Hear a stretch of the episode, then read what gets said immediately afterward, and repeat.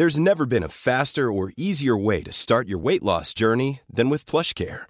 PlushCare accepts most insurance plans and gives you online access to board-certified physicians who can prescribe FDA-approved weight loss medications like Wigovi and Zepbound for those who qualify. Take charge of your health and speak with a board-certified physician about a weight loss plan that's right for you. Get started today at plushcare.com slash weight loss. That's plushcare.com slash weight loss. plushcare.com slash weight loss. Quality sleep is essential. That's why the Sleep Number Smart Bed is designed for your ever-evolving sleep needs. Need a bed that's firmer or softer on either side? Helps you sleep at a comfortable temperature? Sleep Number Smart Beds let you individualize your comfort so you sleep better together. JD Power ranks Sleep Number number 1 in customer satisfaction with mattresses purchased in-store. And now save 40% on the Sleep Number limited edition Smart Bed for a limited time. For JD Power 2023 award information, visit jdpower.com/awards. Only at Sleep Number stores or sleepnumber.com.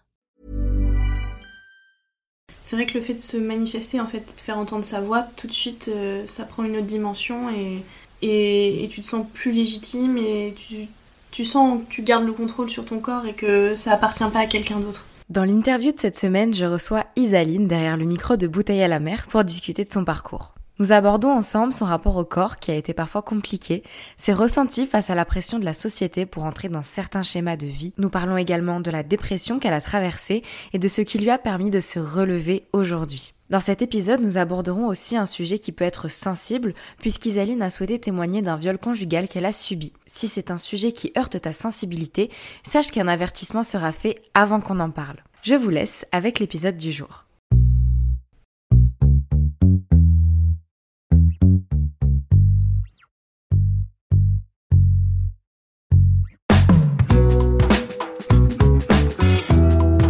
Écoutez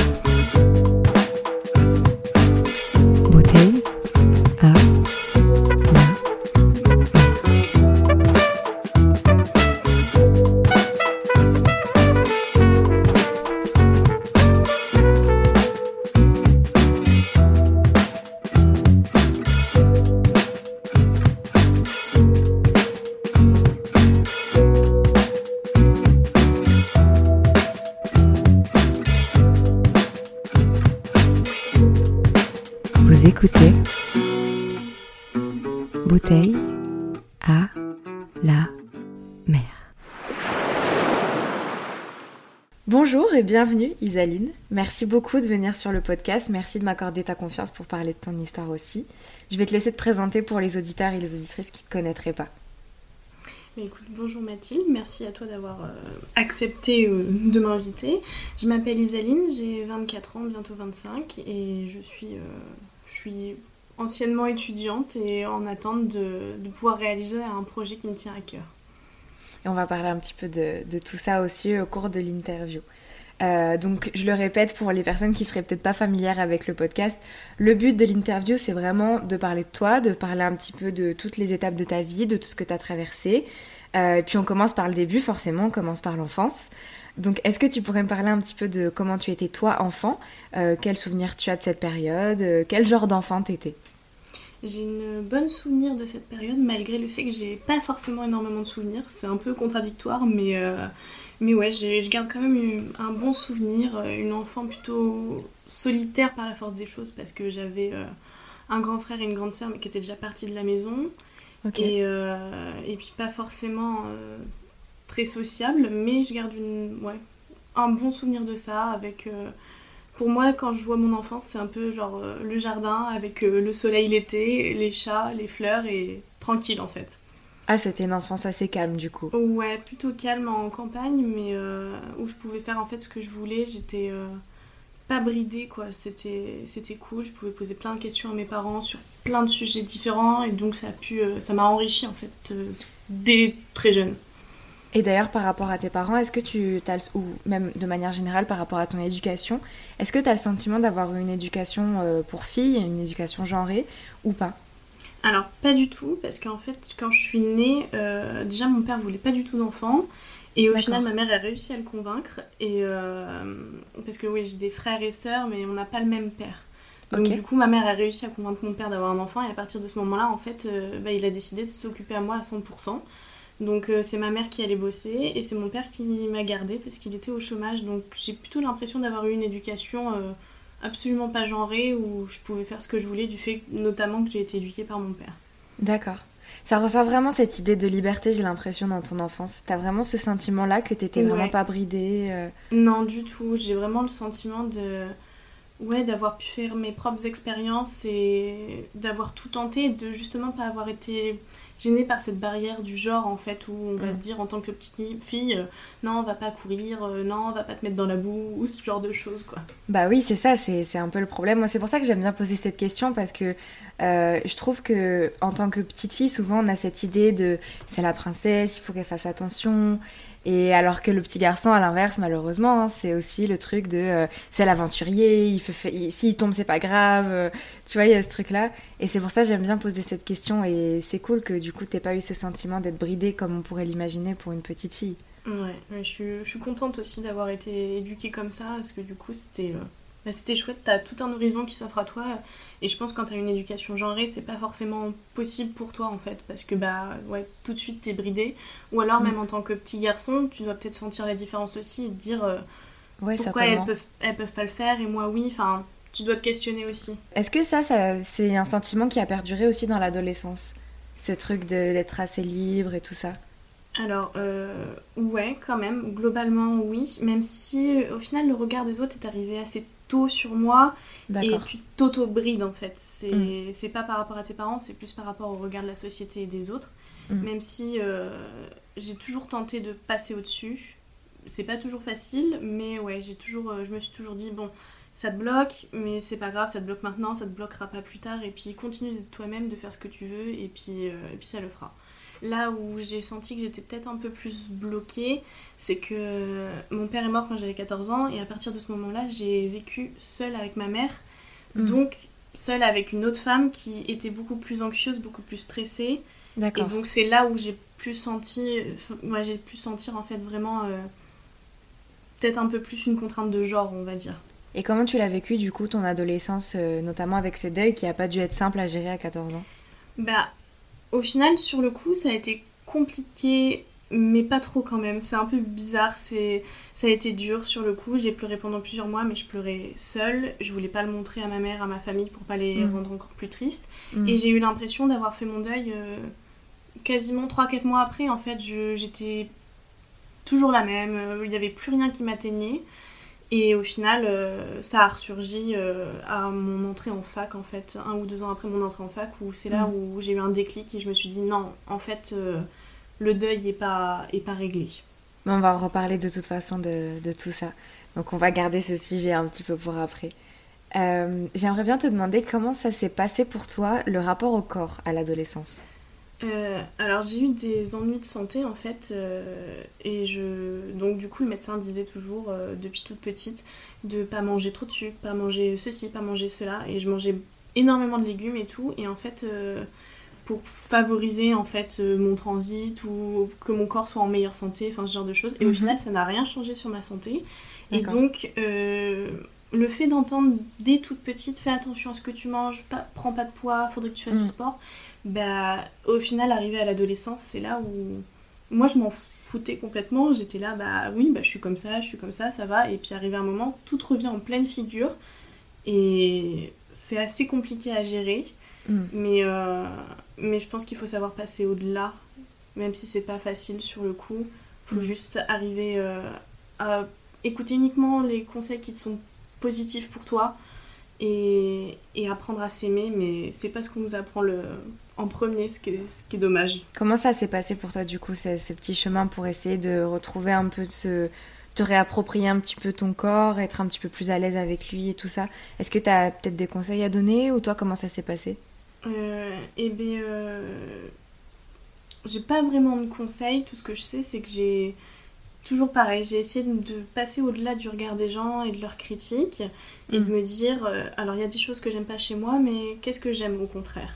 Et mm. ce que j'aime pas, est-ce que je pourrais le transformer en avantage? Par exemple, euh, t'as un gros ventre, oui, bah c'est pas grave, ça veut dire que c'est plus confortable. Ou euh, enfin des petits trucs comme ça, c'est bête, mais. Non, t'as raison. voilà, ou se dire euh, aussi, maintenant avec tout ce qui est body positive sur Instagram ou sur les réseaux sociaux, tu peux trouver vite des comptes de filles qui ont une morphologie euh, un peu comme la tienne et qui vont savoir se mettre en valeur. Et tu vas regarder ces photos, tu vas faire Ah ouais, je peux m'identifier à elle, mm. elle est belle, donc pourquoi moi je le serais pas aussi? Et ton regard commence à changer progressivement. Alors je dis pas que c'est tous les jours euh, tu te regardes dans le miroir et tu te dis waouh je suis super belle et tout.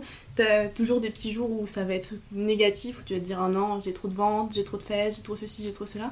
Mais au final il y a toujours un petit truc dans le coin de ta tête qui fait non mais t'es trop ceci, t'es trop cela, mais elle aussi et pourtant tu la trouves magnifique. Donc toi aussi t'es magnifique. T'as complètement raison.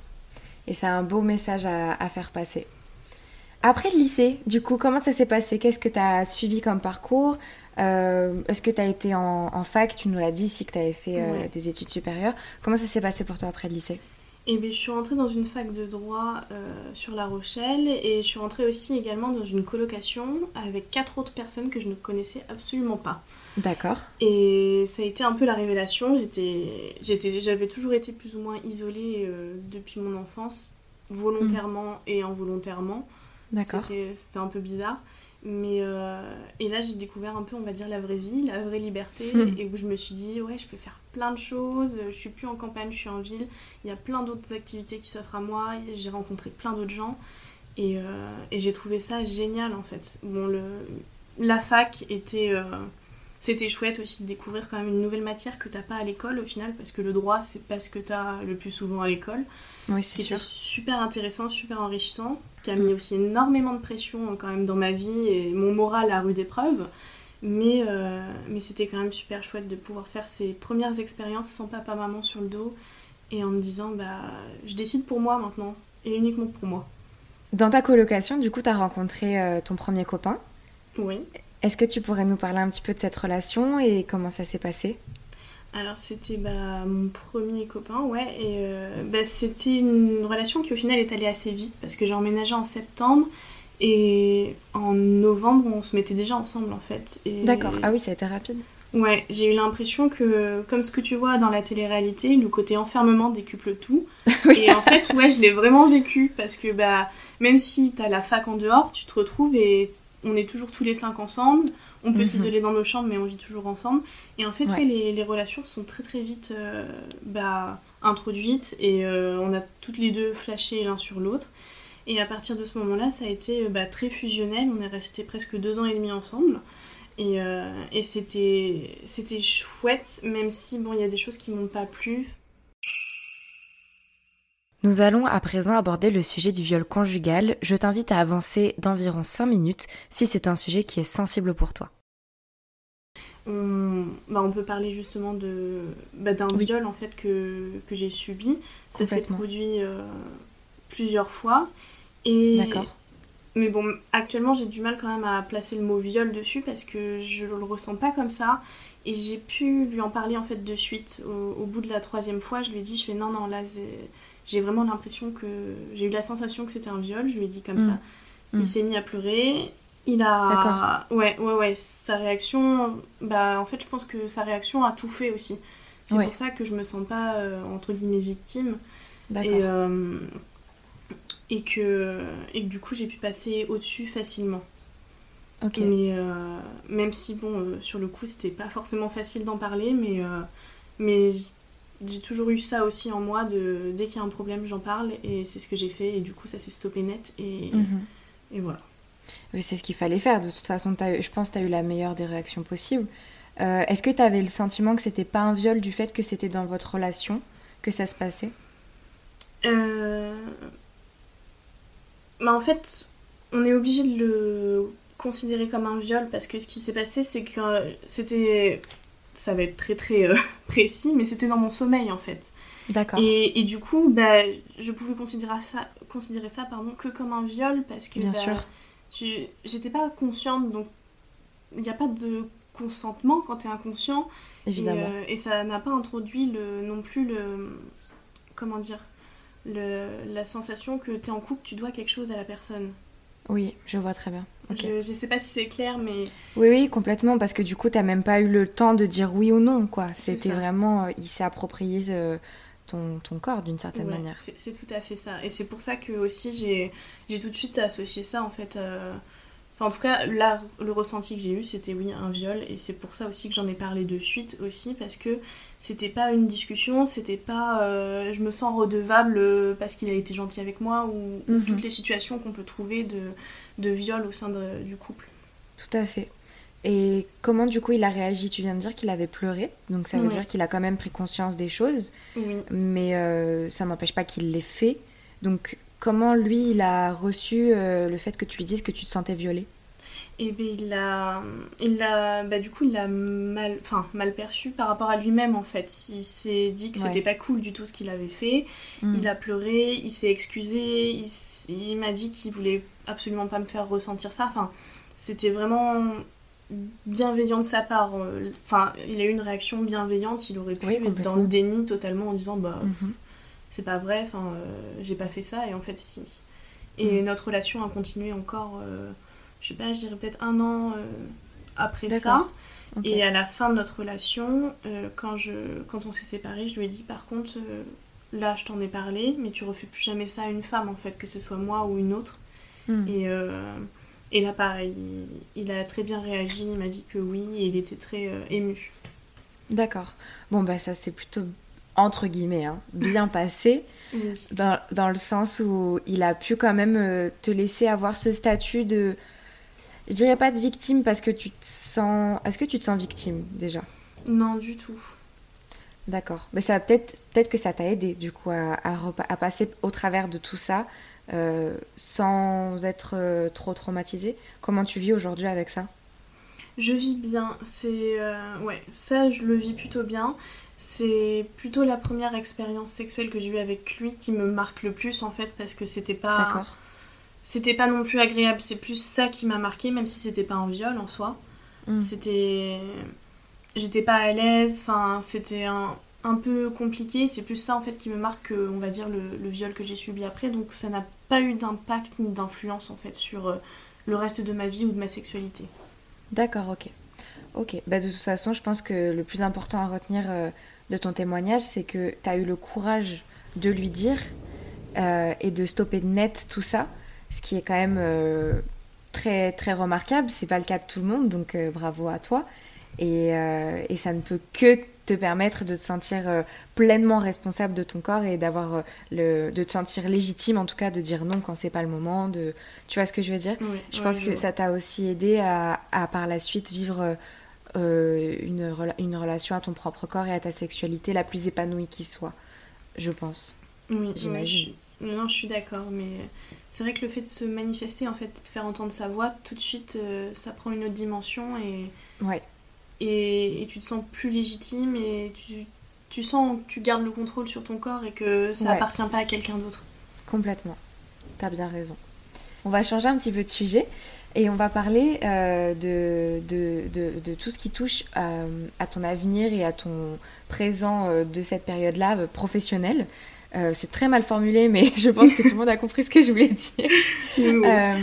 tu m'as parlé du fait que tu avais parfois été angoissée de ne pas savoir où aller professionnellement et de ne pas avoir de projet. Est-ce que tu pourrais nous parler un petit peu de ça? Oui, alors ne pas savoir où aller professionnellement, j'ai toujours l'impression en fait que dès toute petite, dès l'école primaire, on te met la pression sur. Euh, on te pose toujours la question quand t'es petit, mm. tu veux faire quoi plus tard? Et en fait, on devrait dire euh, plutôt, mais euh, qu'est-ce que t'aimerais faire comme activité ou comme expérience dans la vie et pas comme travail. On mm. base en fait ta vie sur la future activité que tu vas exercer sur ta profession. Et en fait, je trouve ça tellement triste parce que oui, c'est une grande partie de ta vie, mais pour moi, c'est pas ça la vie en fait. Mhm. Faut le prendre en compte, mais, euh, mais c'est pas, pas ce qui doit mener ta vie. Et j'ai senti ouais, cette pression dès toute petite, et puis plus les années approchent, enfin plus, plus le bac approche, en fait, plus tu passes le brevet. Et puis là, on te dit, bon, faut que tu t'orientes sur euh, soit un lycée général, soit un lycée pro. Et je trouve ça hyper tôt, en fait, de te dire, euh, t'as 14 ans et on te dit, qu'est-ce que tu veux faire? Et ça te paraît mais tellement loin, en fait. Ouais, vraiment. Et, euh, et, puis pareil, arrivé au bac, on me dit bon bah après, euh, Enfin, j'ai fait un bac général et du coup, après, on m'a dit bah, Qu'est-ce que tu veux faire après? Il faut une fac, il faut un BTS. Faut... Et là, tu as trop de possibilités qui s'offrent à toi. Et tu te dis Qu'est-ce que je fais mm. Et je suis partie en droit parce que ça me plaisait. Mais je pense aussi un peu par défaut parce que t'explores pas forcément tout quand t'es euh, au lycée, au collège.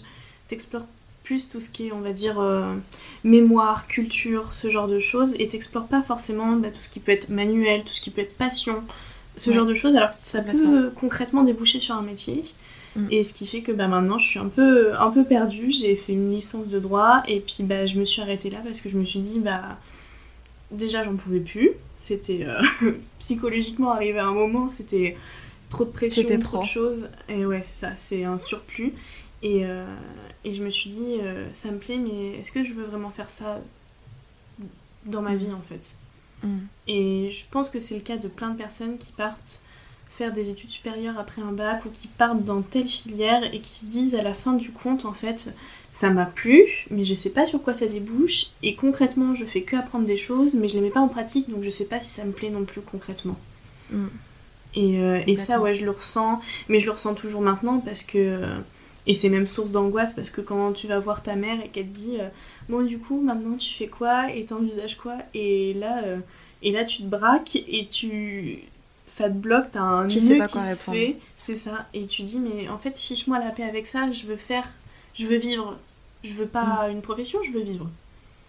Mais c'est vrai, c'est ça. Je pense que j'ai l'impression que surtout dans notre génération, beaucoup de personnes le ressentent ça, parce que on a vu que, enfin, j'ai l'impression en tout cas que le modèle sociétal, c'est vraiment tu travailles toute ta vie et euh, avec le salaire que tu as euh, à la fin du mois pour euh, tout ce que tu as travaillé dans la semaine où tu as eu juste deux petits jours de repos rapidement, ben, c'est là où tu peux l'utiliser pour, je sais pas, t'acheter une maison, t'acheter une voiture, aller dans, faire peut-être aller en vacances une semaine ou je ne sais quoi. Mais en fait, c'est vraiment le travail qui régit toute ta vie, alors que c'est ta vie qui régit ta vie, tu vois ce que je veux dire. Et c'est vrai que c'est des fois, je trouve ça tellement frustrant de se dire, c'est je vais passer 90% de mon temps à travailler pour gagner de l'argent, pour espérer pouvoir avoir une meilleure vie ou pour espérer euh, faire euh, des projets personnels et tout ça. Alors que bah, du coup, vu qu'on travaille 90% du temps, on n'a pas le temps d'en profiter, tu vois. Donc je te rejoins vraiment sur ce truc-là et j'ai l'impression qu'on se pose de plus en plus la question. Ouais, je suis entièrement d'accord. C'est vrai que tu as plus l'impression en fait de survivre que de vivre parce que mmh. Tu vas travailler, comme tu dis, 90% du temps et 10% restant, bah, dans les 10% restants, il faut que tu manges, il faut que tu dormes. Qu'est-ce qui te reste comme temps à toi? Alors, euh, faut pas négliger le travail parce que c'est ce qui te permet de manger et de vivre et d'avoir euh, un toit sur ta tête, etc. Mais euh, mais je trouve qu'on lui accorde trop d'importance et en même temps c'est légitime aussi d'y accorder trop d'importance parce que sans travail t'as rien. Enfin, c'est un cercle vicieux un peu j'ai l'impression. Mm. Mais, euh, mais ouais, c'est compliqué je trouve de, de tout concilier en fait. De dire je vais travailler et en même temps je vais profiter du temps qui me reste, mais le temps qui me reste, bah c'est une toute petite part quoi. C'est pour ça, je pense qu'on gagnerait vraiment à un petit peu plus promouvoir des fois les lycées professionnels, euh, les passions des enfants aussi, parce que je pense qu'il y a énormément de personnes qui se sont rendues compte à la fin de leur bac général qu'ils ne savaient pas où aller, alors qu'ils avaient des passions et qu'ils auraient pu faire des lycées professionnels en rapport avec ces passions-là et peut-être avoir un métier en rapport avec ce qu'ils aiment, mais vu qu'on leur a pas dit, bah tu peux aller en lycée professionnel et c'est pas pour autant que tu as un mauvais niveau, c'est pas pour autant que voilà que c'est euh, la, dernière possibilité, que c'est vraiment ton, propre choix. Si on avait vraiment eu ce genre de, discours-là, peut-être que on serait pas là à pas trop savoir où aller, à pas trop savoir quoi faire. Peut-être même que toi, tu serais pas dans cette situation actuelle. Je sais pas. Je je suis totalement d'accord avec toi parce que là où tu peux le plus t'épanouir en travaillant, c'est en travaillant dans ta passion. et parce que du coup, tu n'as pas la sensation de passer des heures et des heures à t'acharner sur euh, quelque chose qui te plaît pas, tout ça, pour manger à la fin du mois. Tu te dis, bah non, en fait, là, ce que je fais, j'adore ça, et le bonus, c'est cool, je peux vivre de ça, je peux manger avec ça, et du coup, tu, bah, tu profites en fait des 90%, plus des 10% restants, et du coup, tu vis ta vie à 100%. Ça veut pas dire que c'est toujours facile, mais ça veut dire qu'au moins tu, bah, tu vis quoi. Complètement. Et d'ailleurs, en parlant de, tout ce sujet, on a parlé aussi euh, dans nos échanges de pression sociale. et notamment du fait de suivre certains schémas. Donc, comme on le disait, avoir un boulot stable, être en couple, se marier, avoir des enfants, acheter une maison, tout ça, tout ça, tout ce qu'on connaît, tout ce, tout ce que la société idéalise. J'aimerais bien te demander, toi, dans quelle, dans quelle mesure ça t'a affecté, dans quelle mesure ça t'affecte, et est-ce que tu essayes de t'en détacher, de, de faire ton propre schéma? Bah, c'est la même chose, en fait, je l'ai ressenti depuis toute petite, où en fait, tout, dans tous les médias, dans les films que tu vois, dans toutes les fictions que tu regardes, enfin tout ce qui est culture, c'est ce schéma classique. Tu, mm. tu fais des études, t'as un boulot stable, tu trouves un copain, tu te maries, t'achètes la maison, t'as des enfants. Et c'est en même temps que j'ai arrêté mes études où j'ai commencé, en fait, on va dire que j'ai un peu pété un boulon, et où je me suis dit. Alors, ouais, c'est chouette, mais c'est peut-être pas ce que tout le monde veut au final, et c'est peut-être pas non plus ce que je veux. Et je me suis dit, il y a des côtés de, on va dire, cette vie bien réglée qui sont intéressants et qui donnent envie, mais pas tout. J'ai. Ben, je suis en couple actuellement depuis plus de 3 ans, donc bon, je rentre quand même dans ce schéma-là, mais je suis très heureuse à ce niveau-là. En revanche, euh, acheter une maison, bah, j'ai pas envie. Avoir des enfants, j'ai pas envie non plus. Je dis pas que je changerai pas d'avis, mais, mais pour, l'instant, c'est pas. Ouais, c'est ça. C'est mm. pas, pas dans mes priorités. Et je me dis, je préfère, on va dire, vivre, vraiment m'éclater et, euh, et faire toutes les expériences que j'ai à faire avant de me poser, quoi. Complètement. Si un jour j'ai envie de me poser, parce que ce sera pas forcément non plus le cas. En plus, ouais, en plus. Et puis de toute façon, j'ai l'impression, encore une fois, je me répète, mais j'ai le sentiment que c'est quelque chose qui revient de plus en plus. De cette pression d'avoir des enfants, par exemple. Moi, j'ai le sentiment que de plus en plus, certaines femmes se euh, disent haut et fort qu'elles ne veulent pas d'enfants et n'ont plus honte de la même manière qu'on aurait pu avoir honte il y a quelques années. Moi, je me souviens que quand j'entendais des femmes dire moi, je veux pas d'enfants, c'était euh, vraiment exceptionnel, quoi. Et ça paraissait, mais inconcevable, tu vois. Alors que j'ai le sentiment qu'aujourd'hui, bah, de plus en plus, on commence à remettre un peu tout ça en question. Ouais. Alors c'est, on commence à le remettre en question, mais ça reste euh, léger quand même parce que j'ai, Bien sûr. moi j'ai des copines qui ont la trentaine passée et euh, qui ont dit bah alors un, enfant euh, c'est que t'as pas trouvé le bon, c'est, enfin des trucs comme ça. Alors effectivement on, fiche peut-être un peu plus la paix aux filles et aux femmes en leur disant bon bah prends ton temps. et c'est assez contradictoire aussi parce qu'on leur dit prends ton temps, fais des études, trouve un mari et des enfants, mais en même temps il faut que tu aies des enfants avant tel âge et mm. si t'en veux pas, c'est qu'il y a quelque chose qui cloche. Enfin, Complètement. C'est. Non, t'as raison, raison. Quoi. On a encore du chemin à faire sur ça. Mais c'est tu, tu l'as dit, c'est effectivement quand même ça s'est débloqué et euh, heureusement qu'on nous met moins la pression maintenant avec ça, parce que c'est quand même hyper important. Et puis, euh, et puis dans la société dans laquelle on vit, on devrait quand même avoir le choix de, de décider à quel moment tu veux faire des enfants et si tu veux ou pas, sans que les autres aient des réflexions à faire ou leur avis à donner en fait. Mais complètement, mais c'est de la même manière que euh, tu t'habilles comme tu veux, tu, tu, fais le métier que tu veux, enfin voilà, c'est chacun est libre de faire ce qu'il veut, quoi, et faut qu'on se foute la paix, quoi, à un moment donné. C'est ça. Après, je pense euh, qu'on grandit aussi dans une société où on a la critique facile et on est entraîné dès tout petit à critiquer les autres. Alors après, il y en a qui le font en face à face et il y en a d'autres qui gardent ces réflexions dans le domaine privé pour pas heurter les personnes. Donc faut trouver le, le juste milieu, quoi. C'est clair. Mais bon, j'espère que on va avancer et que ça va un petit peu euh, nous permettre d'être un peu plus libres et de se sentir légitime de faire ce qu'on veut avec euh, nos corps. J'espère. Euh, on va changer un petit peu de sujet pour parler de quelque chose d'un peu moins, un petit peu moins joyeux puisque comme tu le disais, à l'âge de 14 ans, tu as perdu ton père, ce qui a été assez traumatisant, même si, comme tu l'as dit, ton deuil s'est fait relativement rapidement, mais il y a eu le, contre-coup, puisque c'est seulement à peu près 10 ans plus tard, si je ne me trompe pas, que, euh, que tu as, eu la capacité, la, pardon, que as eu la capacité de l'assimiler et euh, de vraiment commencer ton deuil. Euh, à cet événement-là, se sont mêlés à la fois le décès de ta tante et quelques semaines plus tard, ta maman a fait un AVC et c'est euh, pendant ta L2 de droit que tout ça s'est passé. Donc déjà que c'était compliqué pour les études, puisque on est quand même euh, sur une licence de droit, c'est pas simple. Euh, tu as, vécu tous ces événements-là et ça t'a conduit à faire un burn-out qui a été entremêlé avec une dépression. J'aimerais beaucoup te demander comment tu as, as, vécu tout ça. If you're struggling to lose weight, you've probably heard about weight loss medications like Wigovi or Zepbound, and you might be wondering if they're right for you. Meet PlushCare a leading telehealth provider with doctors who are there for you day and night to partner with you in your weight loss journey. If you qualify, they can safely prescribe you medication from the comfort of your own home. To get started, visit plushcare.com slash weight loss. That's plushcare.com slash weight loss. plushcare.com slash weight loss.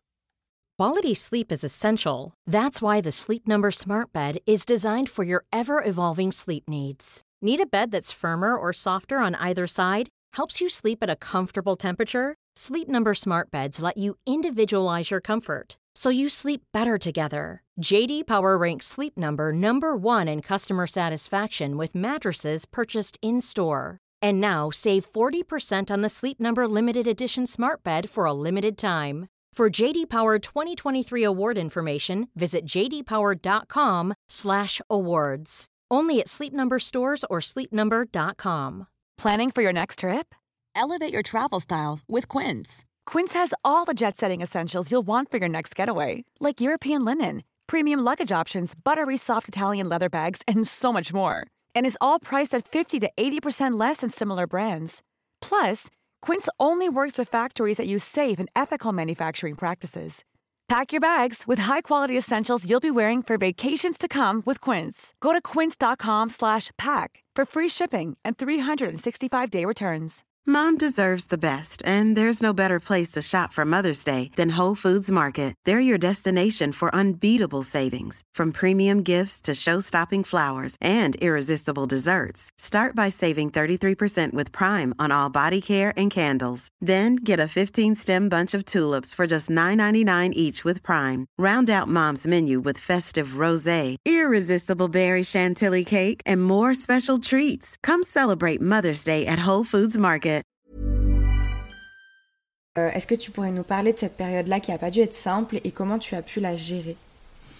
Ben, c'était une période, sur le coup compliquée et en même temps, euh, je sortais d'une L1 de droit qui s'était super bien passée. En L2, j'étais avec des super copines et tout. Arrivé janvier, oui, il y a eu le, décès de ma tante, l'AVC de ma mère et en même temps, il y avait toujours une petite voix à l'intérieur de moi qui me disait c'est bon, ça va, euh, c'est un mauvais moment à passer, ça ira mieux après. Et c'est rajouté à ça, ouais, un burn-out où en fait Mm. il y avait une, une surcharge de travail euh, bah, à la fac et où j'ai bah, j'ai fait une dépression en fait ça les deux ont je pense que le burn-out a entraîné la dépression Bien mais sûr, euh, ouais.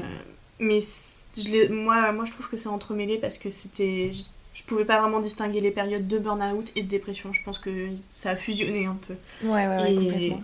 et sur le coup, bah, je savais pas quoi faire. C'est là où je me suis dit, je vais arrêter mes études. Et puis euh, ma mère m'a dit, mais non, euh, tu y es presque et tout, ça va le faire. Donc j'ai mené à bien euh, ma L2, j'ai redoublé, je l'ai eu plutôt facilement.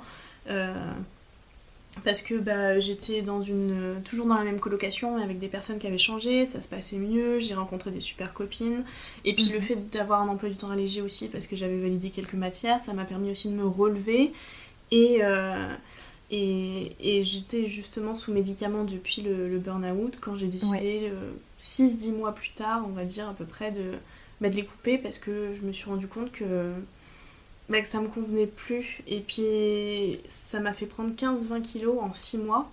Et, Les médicaments? Ouais. Et en fait, euh, bah, je pense que. Enfin, il n'y a pas que les médicaments, je pense aussi que du coup j'avais un- une alimentation, un mode de vie du fait de la dépression qui était beaucoup moins sain et Bien sûr. le tout à jouer en fait. Bien Et, c'est là où je me suis rendu compte que bah non en fait je vais mieux et maintenant c'est la prise de poids et les médicaments qui me rendent encore plus mal. Donc je me suis dit Mm. hop on stoppe tout, on Ouais. repart à zéro. Et euh, je continuais quand même une thérapie avec un psychologue donc ce qui me permettait aussi de pas être toute seule euh, sans médicaments et de pas replonger. Même si Mhm. j'ai replongé un peu plus tard, mais là pour le coup c'était plus un burn-out, c'était l'effet inverse, j'avais plus assez d'activité. Un bore-out? Non, ça s'appelle. Je sais plus trop. Ah si peut-être. Je crois qu'il y a un terme comme ça qui signifie surtout euh, le fait de se trop s'ennuyer. Bah, C'est l'inverse. Ouais, c'était tout à fait ça. Et je me suis dit, mais c'est pas possible quoi. Tu fais une dépression à cause d'un burn-out, maintenant c'est l'effet inverse, tu fais une autre dépression, mais ça va plus en finir en fait. Mm. Et, euh, et cette deuxième dépression a été compliquée aussi, mais j'ai réussi euh, bah, toujours avec, la, avec le psychologue que je voyais à remonter la pente, à en parler, etc. Et ça allait mieux. Et, euh, et puis l'année dernière, il y a un, un week-end où j'ai fait un petit coup de déprime. Même si ça allait mieux, j'ai eu ouais, euh, quelques jours où j'ai senti que il y avait possibilité en fait que je retombe dans la dépression. Donc je me suis dit stop, on, arrête tout là, on se reprend en main. Cette fois-ci, j'ai pris rendez-vous avec un psychiatre. Je me suis dit comme ça, je suis sûre. Euh, peut-être qu'elle, elle pourra trouver des solutions que, qu'un psychologue ne peut pas trouver. Donc j'ai mhm. fait euh, une dizaine de mois de thérapie avec elle, on a parlé de plein de choses et elle m'a dit bah là je pense que je suis arrivée à la fin et je vais vous orienter vers quelqu'un qui fait de l'EMDR. Et effectivement le MDR, euh, bah, je pense que je ressens pas encore tous les effets euh, maintenant parce que ça fait deux mois que j'ai arrêté à peu près. Mais, mhm. euh, mais on sent quand même ouais, que ça travaille et du coup c'était il y a deux mois et donc dix ans après le décès de mon père et où en fait on s'est rendu compte que bah, le, le deuil euh, avait pas encore commencé ou était très très peu entamé. Et, euh, et bon, je, je, pense que dans un coin de ma tête, je le savais, mais ça fait bizarre aussi quand même de se dire euh, bah, j'ai vécu des années en ayant l'impression que ça allait bien, que j'étais passée au-dessus, et au final, c'est pas vrai. Et dix ans plus mm. tard, t'as une claque qui te revient en, en, pleine figure, et en même temps, ça fait du bien parce que t'extériorises plein de choses avec le MDR, et tu on va dire, un peu tu revis vraiment les sentiments ou les émotions que tu as pu avoir le jour où ça s'est produit et on te les archive en même temps. Et c'est là où tu as l'impression que tu as un poids qui, qui se déplace et qui ça fait du bien quoi. mais bon, il n'y avait pas que ça non plus à traiter parce que je suis de nature anxieuse donc il y a plein d'autres choses aussi à traiter euh, autour.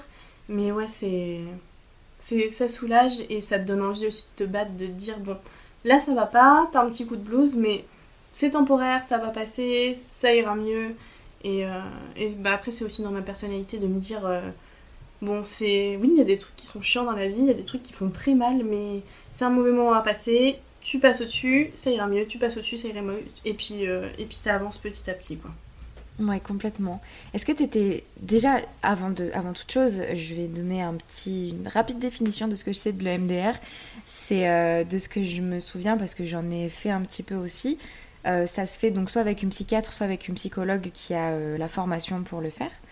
Et si je ne me, me, trompe pas, c'est quelque chose qui se joue surtout avec l'inconscient et un petit peu avec une espèce de, pas d'hypnose, mais il y a, y, a, y a, ce truc-là qui joue avec euh, les sensations, donc soit la vue, soit le toucher, euh, euh, tout ce qui. Voilà, toutes ces choses-là. C'est très mal défini, hein, vraiment. non, non, je trouve que c'est plutôt bien. Globalement, c'est ça, de ce que je me souviens. En gros, c'est une thérapie qui est basée sur voilà, toutes les sensations du corps et qui va te permettre de te replonger un petit peu dans des souvenirs aussi pour, comme tu disais très bien, les, archi les archiver tout en les revivant et L'important, c'est que ce soit géré parce que du coup, euh, on retrouve quand même euh, des, sensations qu'on avait oubliées, quoi. Donc ça peut être un petit peu perturbant des fois. Mais oui, c'est tout à fait ça, en fait. Ça se joue, effectivement, c'est un, mix entre de l'hypnose et... Euh, et je sais, moi, je saurais pas trop définir comme toi. Oui, c'est ça. Et tu, tu, tu, prends les sentiments, tu t'analyses, tu analyses tout ton corps, tu vois ce que ça te fait, et puis au fur et à mesure, on, ouais, on te l'archive. Ouais, c'est ça. Euh, et, et, tu... moi, j'ai eu la sensation vraiment pour euh, certaines émotions que au fur et à mesure qu'effectivement, soit euh, tu as la, la, vision en fait qui va de droite à gauche parce qu'on passe le doigt devant l'œil, ou alors on tape en alternance droite-gauche sur tes genoux, tes mains, ce genre de choses.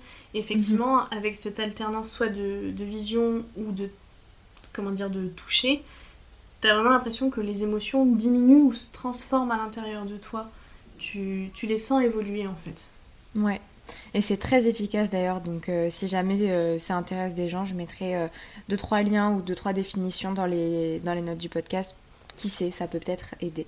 Ouais. Même, pour les traumas où on a l'impression que c'était pas grand chose sur le coup, oui. ça peut quand même être toujours présent en soi et il faut surtout pas hésiter à faire ça.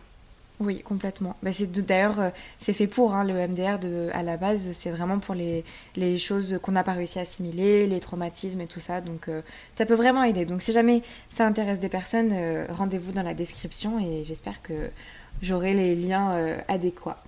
donc comme tu le disais, la première solution que tu as trouvée par rapport à toute cette phase de dépression, ça a été les médicaments.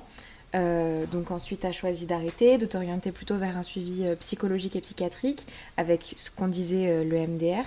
Est-ce que tu pourrais nous donner, selon toi, quelles ont été les différences de traitement et les différents effets que ces traitements ont eu sur, sur ta dépression, comment tu as vécu ces différentes thérapies entre les médicaments et le côté un petit peu plus psychologique avec le MDR. Quelle différence tu as entre les deux? Euh, bah, le premier traitement que j'ai expérimenté, c'était les médicaments. Je pense que les médicaments peuvent être nécessaires quand tu es arrivé à certains seuils où en fait euh, tu vas tellement mal que tu as besoin en gros de bloquer toutes les émotions, de pas avoir d'émotions positives mais ni négatives en fait, d'être neutre. Le hmm. temps d'entamer une thérapie avec quelqu'un pour, euh, on va dire, te stabiliser psychologiquement et pouvoir revenir à un mode de vie sans médicaments progressivement. Ce que j'ai pas du tout fait, donc faut pas du tout suivre mon exemple. mais, mais ouais, je pense que ça peut être nécessaire. Après, je pense que si tu prends des médicaments sans traitement de fond, sans psychothérapie derrière, ça aura pas d'effet parce que le ce qui te bloque, ce qui te gêne euh, psychologiquement sera toujours là. Donc, oui, ça sera pas réglé. Et je pense que aussi les médicaments sont adaptés, mais peut-être pas à tout le monde non plus. Ça va. En fait, c'est vraiment du cas par cas. C'est vraiment, euh, c'est une science en fait. Faut, faut vraiment voir personne par personne. Après, mm. faut pas, faut pas avoir honte non plus de dire bah je prends des antidépresseurs parce que ça va pas ou j'ai besoin d'antidépresseurs parce que ça va pas. C'est ça, je trouve que c'est aussi encore un peu tabou de. Oui, complètement. Tu vas voir un psychiatre, euh, t'es un peu fou ou tu prends des médicaments, il y a vraiment un gros truc qui cloche chez toi, quoi. Alors que pas du tout en fait. Hmm. il y a euh, vraiment, il y a vraiment une espèce de psychophobie euh, ambiante. quand même, surtout en France. Moi, je parle de la France parce que je connais pas les autres pays, mais c'est vrai que c'est pas très bienvenu, bienvenu et bien vu de dire qu'on prend des médicaments tels que les antidépresseurs, les anxiolytiques, tout ça. Ouais, bah je, moi j'ai le souvenir de, de ma mère quand elle était petite qui a fait justement. Euh, alors je sais plus si elle prenait des antidépresseurs, mais c'est sûr, elle suivi une psychothérapie avec une psychiatre. Et mon père lui disait euh, Ah, tu vas voir docteur Maboul. Et en fait, avec du recul, bah c'est hyper violent. Parce que déjà, c'est pas bien, et en plus de ça, on t'en rajoute une couche, quoi.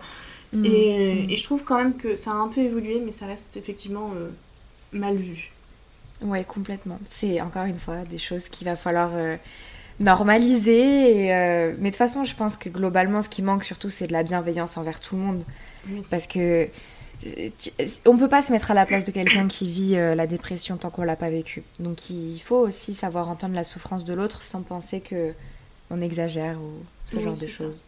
Et puis une, petite chose pour une personne euh, qui le vivra très bien peut être quelque chose d'énorme pour une autre personne où elle a l'impression que c'est insurmontable. Complètement. Tu, peux pas juger non plus, t'as pas le même ressenti pour les autres personnes. Enfin, ouais. Et Après, ça euh, peut être difficile de le, de le faire. Je pense que personne n'est parfait. Même, même moi, des fois, ça peut m'arriver de, de, juger un peu trop vite. ou voilà. De... ça nous arrive à tous, mais euh, mais le tout, c'est de s'en rendre compte aussi, de se dire, bah ouais, j'ai jugé peut-être un peu trop vite ou je suis pas parfaite, et, euh, et je peux aller m'excuser aussi auprès de la personne, des fois. Tout à fait. Ça peut être bien, ça aussi. Oui, ça mettre peut son, beaucoup de bien. Son ego de côté. Oui, complètement, c'est vrai. Et de ton côté, c'est quoi que tu as préféré, entre guillemets, hein, entre euh, euh, la thérapie médicamenteuse et psychologique? Alors, ce qui est sûr, c'est que bah, la médicamenteuse, je vais pas dire que je l'ai préférée, je pense qu'elle était nécessaire, mais je l'ai pas préférée parce que c'est pas quelque chose qui, justement, vient traiter le fond du problème. Je trouve que tout ce qui est psychothérapie euh, avec un psychiatre ou de l'EMDR ou un psychologue ou toute autre sorte de psychothérapie sera toujours plus, plus utile en fait parce que vraiment on t'apprend déjà à pourquoi t'es comme ça, d'où ça vient et on t'apprend aussi à le gérer et des fois on t'exorcise, entre guillemets. On te. on, t'enlève le mal-être, on va dire. Mm. Même si ça demande quand même. Euh, ça peut être hyper épuisant, ça demande beaucoup de, courage quand même.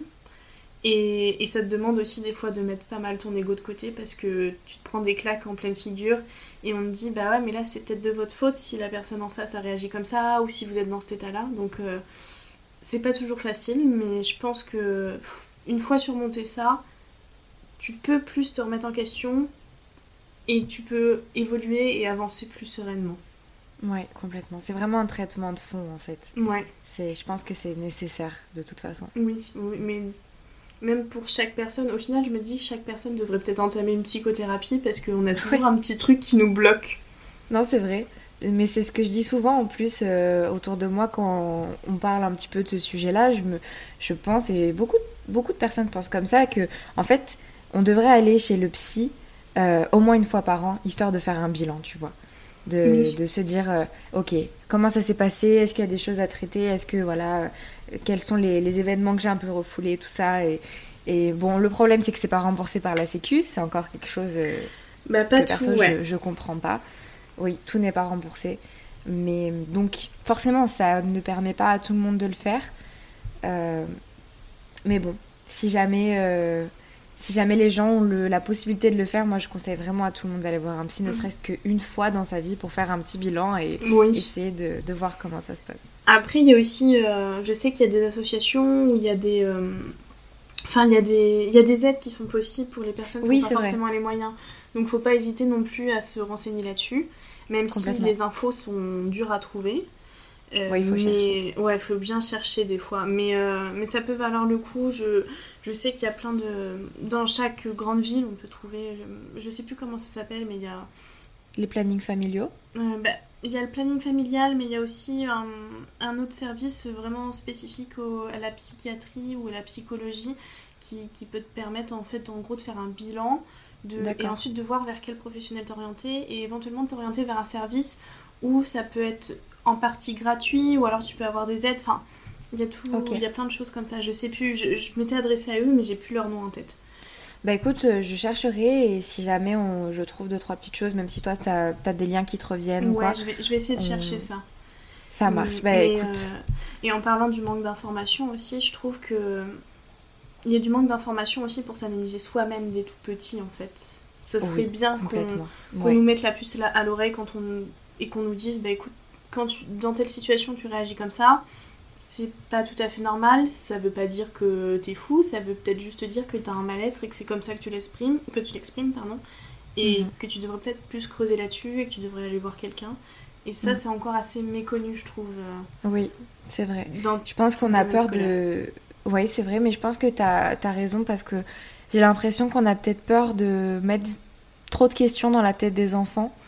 Euh, alors que non, en soi, hein, ce serait que bénéfique, je pense, mais c'est. Il y a tellement de choses à changer. C'est un peu comme euh, l'éducation émotionnelle qui manque un petit peu, je trouve.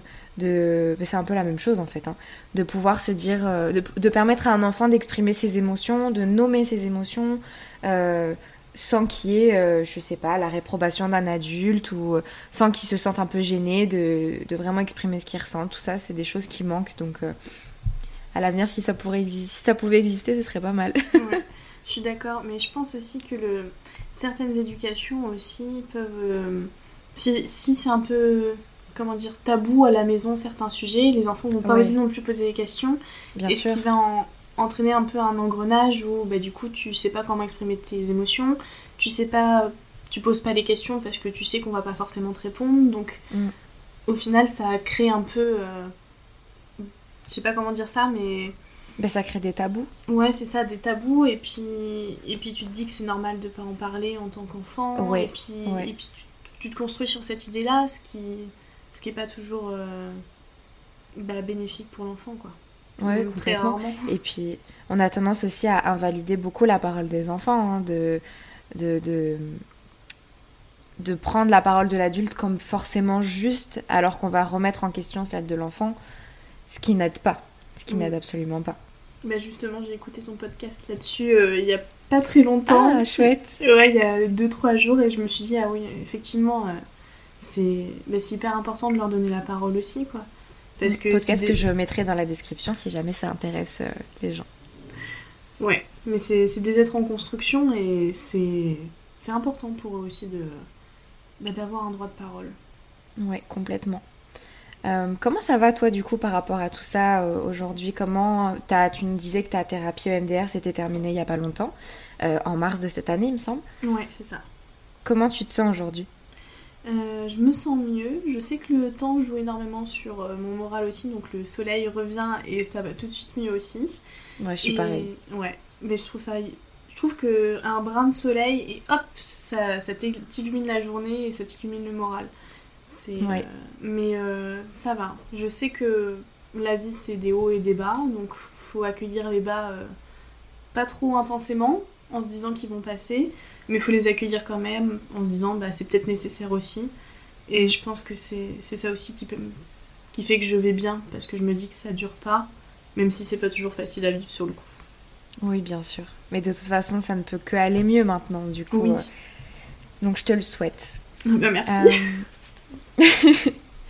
tu m'avais dit dans, dans, pendant notre échange de, de mails que tu avais un projet, le projet de faire euh, un tour du monde. C'était pour octobre 2020. Ouais, c'est ça. 2020. Ouais, ouais, 2020. Donc forcément, avec la pandémie, ça n'a pas trop été possible. Comment, comment tu l'as vécu tout ça? Comment tu as vécu le fait que tout ça nul, que ce soit pas possible pour toi de le faire? Et pourquoi tu voulais faire un tour du monde? Alors je voulais faire un tour du monde justement parce que bah, euh, j'avais une saturation des études et je me suis dit, euh, avant de peut-être vouloir continuer dans mes études ou de redémarrer totalement euh, une autre vocation professionnelle, on va dire, enfin un, autre domaine d'études ou autre chose, je me suis dit, tu vas vivre un peu aussi pour toi, sortir de ta zone de confort et, et puis ça représentait aussi, on va dire, l'aventure ultime quoi. J'ai toujours eu l'impression de, de m'ennuyer un peu dans cette vie bien réglée et je me suis dit, bah hop, tu le, tu le fais. C'était peut-être aussi une manière de fuir mes problèmes. Mais euh, mhm. bon, maintenant que la thérapie est finie, bah, je, je les fuirai plus, je pourrais le vivre à 100%, donc c'est aussi pas plus mal dans un sens. Ouais. Mais ouais, c'était un moyen vraiment de, bah, de vivre, d'expérimenter, sortir de ma zone de confort et ensuite me dire, euh, je vais pas, pas dire j'ai fait le tour de ma vie, j'ai fait le tour de,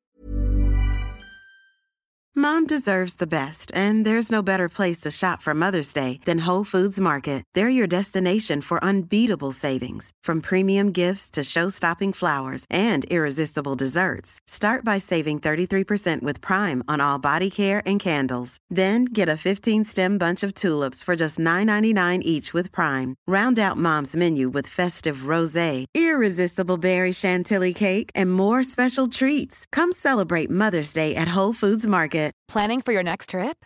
Elevate your travel style with Quince. Quince has all the jet setting essentials you'll want for your next getaway, like European linen, premium luggage options, buttery soft Italian leather bags, and so much more. And is all priced at 50 to 80% less than similar brands.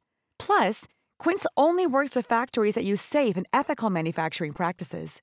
Pack your bags with high-quality essentials you'll be wearing for vacations to come with Quince. Go to quince.com/pack for free shipping and 365-day returns. De la question, mais me dire, bah j'ai fait, euh, je me suis, il y a une introspection supplémentaire qui a été faite et je peux repartir sur de nouvelles bases en peut-être sachant un peu plus ce que je veux. Mm. Et, euh, et j'ai eu de la chance dans un sens parce que quand le premier confinement est intervenu, j'étais à un ou deux mois près d'acheter mes billets, de payer euh, les visas et tout. Ah oui, d'accord. Et en fait, euh, j'ai eu du bol parce que ça m'a stoppé net et je me ouais. parce que sinon c'était plein d'argent aussi euh, gâché mine de rien. Ouais, ouais, c'est clair. Et tu voulais aller où? Je, je, voulais commencer par l'Asie. Euh, je fais un tour du monde avec mon copain, du coup. Lui, le Japon, c'est sa destination rêvée. Et dans un sens, moi aussi, parce que c'est une culture qui est totalement différente, donc j'avais vraiment envie.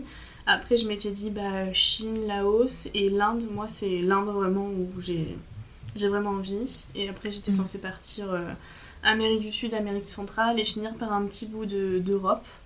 et euh, je me disais, bon, à chaque fois, un mois sur place, tout en me disant, euh, si ça me plaît et que le visa le permet, je reste plus longtemps, voir si je trouve un job là-bas, bah, je m'installe en fait. Je m'étais pas ah mis la pression. Ouais, ouais, ouais. Je m'étais vraiment pas mis la pression. Et ce qui est bien, c'est que mon copain est dans le même état d'esprit que moi.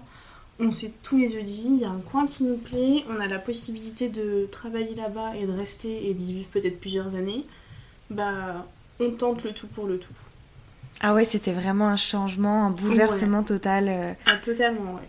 C'est vraiment un projet de vie en fait. Oui, c'était vraiment un projet de vie. Euh, et, à partir du moment où je me suis intéressée à ça, en fait, euh, bah, tu trouves un blog sur le tour du monde, t'en trouves un deuxième, un troisième, et tu trouves des témoignages, et tu vois plein de trucs, puis après tu les suis sur les réseaux sociaux, et ils te font des stories, et ils disent bah là on est là, la semaine d'après tu vois ils sont là-bas, et tu te dis ah ouais, je, moi aussi je veux ça, je dis pas que je le ferai toute ma vie, mais je veux le faire ne serait-ce qu'un petit bout de vie quoi. Ouais, je sais pas à quel point ça, ça me donne envie aussi. Hein. Vraiment, euh, ne serait-ce que t'entendre en parler, j'ai envie de partir. bah, je comprends. J'ai, en ce moment, j'évite euh, de trop regarder euh, tout ce qui est justement blog ou, ou Mm. réseaux sociaux là-dessus parce que ça me met. euh, Enfin, ça me frustre à un point. Oui, c'est frustrant. euh, et puis, euh, et puis l'avenir est incertain parce que je me dis, je le décale au mois de septembre là, mais sans vraiment trop d'espoir en fait. Parce Moi, que, tu sais pas, tu sais Ouais. pas. Tu... Puis en plus de ça, tu peux partir dans un pays et 15 jours plus tard, ça change. Si c'est pour finir enfermé dans un hôtel, c'est pas non plus le but. Ouais. Euh, Enfin, je préfère attendre que tout ça se tasse pour vraiment faire le projet dont j'ai envie. Euh, si on doit garder les masques, je m'en fiche, c'est pas un problème parce que je profiterai quand même. Mais je, je veux pas avoir tout ce qui est quarantaine, euh, ce genre de choses. Ouais, ça ferait vraiment de gâcher un peu ton, ton, ton expérience, quoi. Bah ouais, même si euh, ça fait toujours une expérience à prendre, mais ce sera pas la même chose quoi. Ouais, bien sûr. Et puis je l'ai, je l'ai Mais tellement fantasmé ce voyage que, Ouais. que du coup, si je faisais ça maintenant, j'aurais vraiment euh, une énorme déception. Même s'il faut pas fantasmer non plus ces voyages parce que du coup, tu. Tu peux pas t'en empêcher, je pense. hein. Non, je pense que. Mais il faut être conscient en fait que tu fantasmes aussi. Si tu sais que tu Ouais. fantasmes ton Mm. voyage, t'as un peu plus les pieds sur terre et tu sais que ça sera pas forcément comme tu l'as imaginé. Bien sûr, mais t'as raison, je pense qu'il faut pas le faire dans la précipitation parce que, comme tu dis, euh, c'est vraiment l'avenir le plus incertain qui soit ces derniers, ces derniers mois et cette dernière année. Et j'ai l'impression que petit à petit, on commence à avoir un petit semblant de euh, retour à la normale, euh, entre grosses guillemets. Donc, euh, t'as raison, prends ton temps, continue de mettre de côté parce que ça peut que être bénéfique euh, pour ton projet. Et euh, dès que tu sentiras que ce sera le bon moment, euh, fonce quoi ça peut que être euh, une bonne expérience de toute façon. Ouais, ouais, je suis entièrement d'accord. Faut... Et puis même ce projet-là, sans pandémie, faut pas se précipiter non plus. C'est, Bien sûr. c'est un peu le projet d'une vie, entre... Ouais, entre guillemets. C'est... Ouais, même oui, pour certaines vrai. personnes, c'est réellement le projet d'une vie. Non, c'est Et- vrai, c'est vrai. Mm. Et je trouve ça, ouais, super important pour pas le, pas le gâcher en fait. Ouais, complètement. Bah, tu nous donneras des nouvelles si tu pars et, Oui. et tu me diras un petit peu par où t'es passé et tout. Pas Je vais avoir des nouvelles. Bah, ce sera peut-être pas pour tout de suite, mais avec grand plaisir si Oui, j'arrive c'est enfin pas à le grave. faire. Je suis sûre que tu y arriveras. Franchement, il n'y a aucune raison que tu n'y arrives pas. Bon, bah écoute, on a fait un petit tour de tous les sujets qu'on voulait aborder. C'est parfait. Je suis assez contente de tout ça. On va partir sur la troisième partie de l'interview avec les petites questions de, de fin d'épisode que j'aime bien poser un peu euh, à mes invités. Euh, la première que j'adore, si tu pouvais écrire une lettre à ton futur toi, donc dans 5 ans par exemple, qu'est-ce que tu voudrais te dire?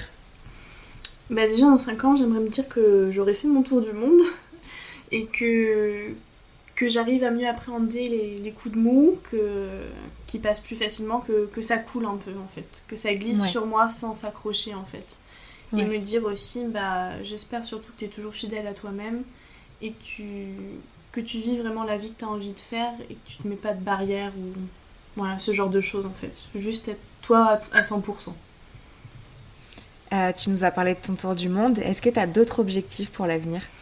Eh ben non, parce que pour moi c'était le départ d'une nouvelle vie et, et commencer à voir la vie un peu au jour le jour et pas forcément se projeter euh, hyper loin. Ouais, je vois. T'es vraiment ancré dans le présent. Ben j'ai du mal, j'ai tendance à vivre un peu dans le passé, et, mais plus, plus ça avance, plus j'essaye de vivre dans le présent et de Mm. pas... En fait je me suis toujours posé trop de questions, donc maintenant j'essaie de me dire tu te poses des questions, mais pour maintenant...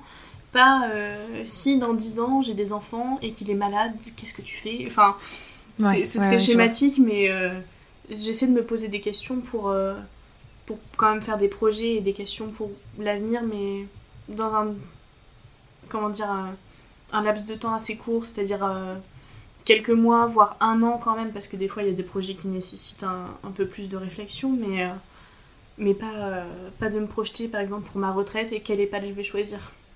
Oui, c'est pas le moment, je Non, pense. pas du tout. T'as bien raison. Est-ce que tu peux dire que t'es heureuse aujourd'hui? Je pense que oui.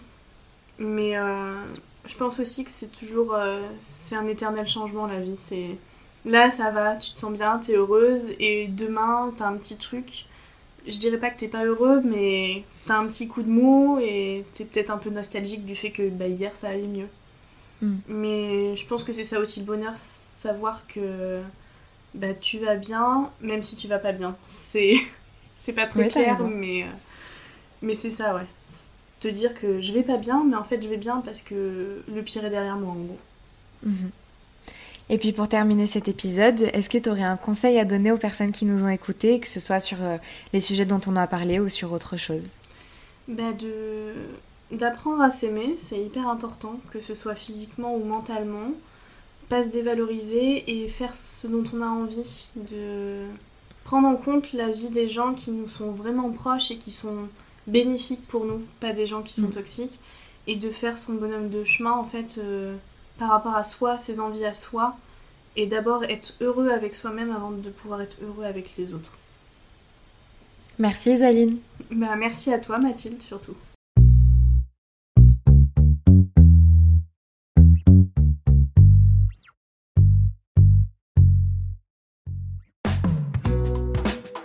Merci à toi d'avoir écouté l'épisode jusqu'au bout. Je t'invite dès aujourd'hui à soutenir Bouteille à la mer en mettant 5 jolies étoiles sur Apple Podcast avec un commentaire pour me dire ce que tu as pensé de cet épisode. Tu peux aussi venir t'abonner à la chaîne YouTube et à l'Instagram de Bouteille à la mer que tu retrouveras en description. Pour me donner des idées de sujets à aborder, témoigner toi-même sur une thématique en particulier ou me contacter pour partager ton témoignage dans une interview sur ton parcours, sur tes combats, sur ton vécu, tu peux m'envoyer un mail à l'adresse bouteille à la mer du 6 podcast outlook.fr.